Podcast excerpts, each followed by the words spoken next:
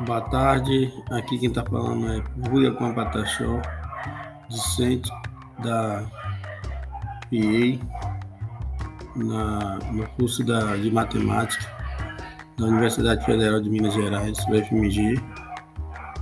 Aqui estou nesse momento aqui para relatar um pouco do vídeo no qual assisti, é a entrevista do, do professor Dan com Paulo Freire falar um pouco sobre a etnomatemática,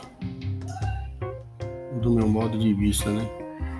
Então, quero ressaltar que a, a etnomatemática é baseada é, no cotidiano em que vivemos, né?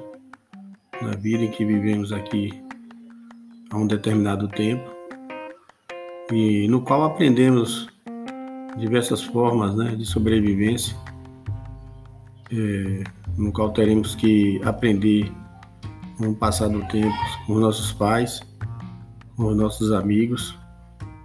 É, uma matemática que não é voltada a número, que não é voltada a cálculo, mas uma matemática que ajuda a nós transformar é, materiais em objetos, ajuda nós a transformar é, a natureza voltada para que possa nos ajudar né, em forma de subsistência.